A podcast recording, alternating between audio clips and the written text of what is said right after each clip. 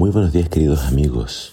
Hoy en Primero Dios te invito a que juntos leamos Isaías capítulo 16. Dice así la palabra de Dios. Envíen corderos de Sela como tributo al gobernante de la tierra. Envíenlos a través del desierto hasta el monte de la hermosa Sión. Las mujeres de Moab fueron abandonadas como aves sin nido en los vados del río Arnón. Ayúdennos, claman, defiéndanos de nuestros enemigos. Protéjanos de sus ataques implacables. No nos traicionen ahora que hemos escapado. Permitan que nuestros refugiados se queden entre ustedes. Escóndanlos de nuestros enemigos hasta que haya pasado el terror. Cuando hayan terminado la opresión y la destrucción y hayan desaparecido los saqueadores enemigos, Dios establecerá como rey a uno de los descendientes de David. Él reinará con misericordia y verdad hará siempre lo que es justo y estará deseoso de hacer lo correcto. Hemos oído hablar del soberbio Moab, de su orgullo, de su arrogancia y de su furia. Pero todo su alarde ha desaparecido. Toda la tierra de Moab llora. Sí, todos se lamentan en Moab por los pasteles de pasas de Kir Haseret. Ya no queda ninguno. Las granjas de Hezbón están abandonadas. Los viñedos de Sipma están desiertos. Los gobernantes de las naciones han quebrantado a Moab, esa vida tan hermosa. Sus zarcillos se extendían hasta el norte, hasta la ciudad de Jazer, y trepaban hacia el oriente hasta entrar en el desierto. Sus sarmientos se extendían tan lejos hacia el occidente que cruzaban por encima del mar muerto. Así que ahora lloro por Jazer y por los viñedos de Sipma, mis lágrimas correrán por Hezbón y por Eleale. Ya no hay gritos de júbilo por sus frutos de verano y sus cosechas. Se acabó la alegría, desapareció el gozo de la cosecha. No habrá cantos en los viñedos, ni más gritos felices, ni se pisarán las uvas en los lagares. Yo puse fin a la alegría por sus cosechas. El clamor de mi corazón por Moab es como el lamento de un arpa. Estoy lleno de angustia por Kirjaseret. El pueblo de Moab rendirá culto a sus santuarios paganos, pero no les servirá de nada. Clamará a los dioses en sus templos, pero nadie los podrá salvar. El Señor ya ha dicho estas cosas acerca de Moab en el pasado, pero ahora el Señor dice, dentro de tres años, contando cada día, se acabará la gloria de Moab. De su gran población, solo unos cuantos débiles quedarán vivos.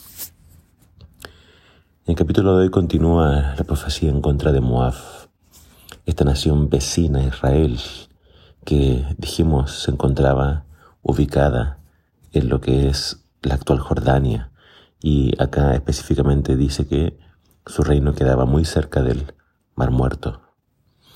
Entonces Moab, dice acá, va a prácticamente desaparecer. Pero queremos mencionar tres ideas importantes.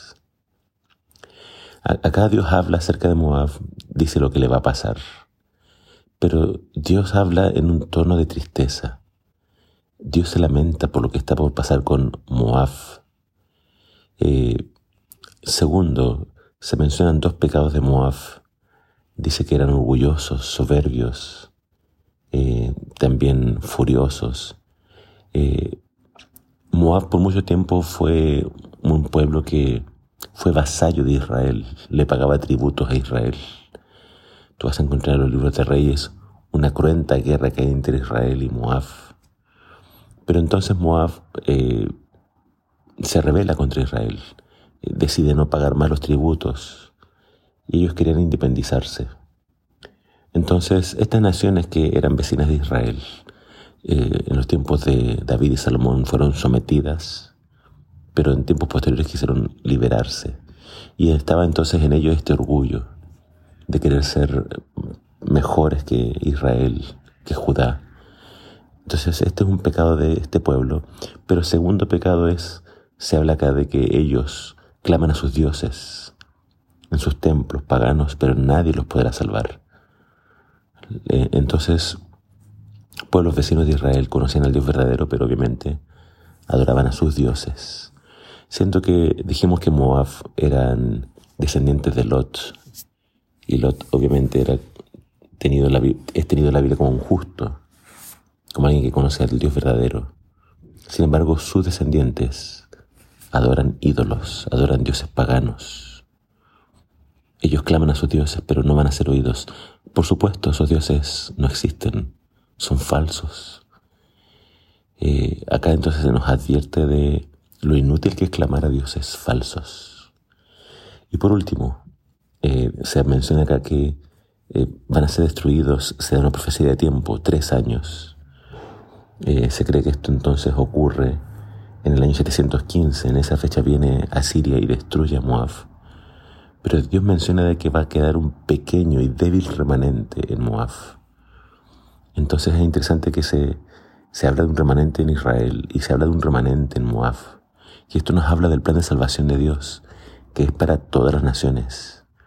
Dios desea que todos lleguen al conocimiento de la verdad, que todos se arrepientan y Él en todas partes desea salvar. Por lo tanto, el plan de salvación es y siempre ha sido universal. Dios quiere que todos sean salvos, pero obviamente van a ser salvos aquellos que conozcan a Dios, se arrepientan y sigan sus caminos. Espero que esto sea realidad para nosotros, que nosotros podamos escuchar la voz de Dios y seguirle. Que Dios te bendiga.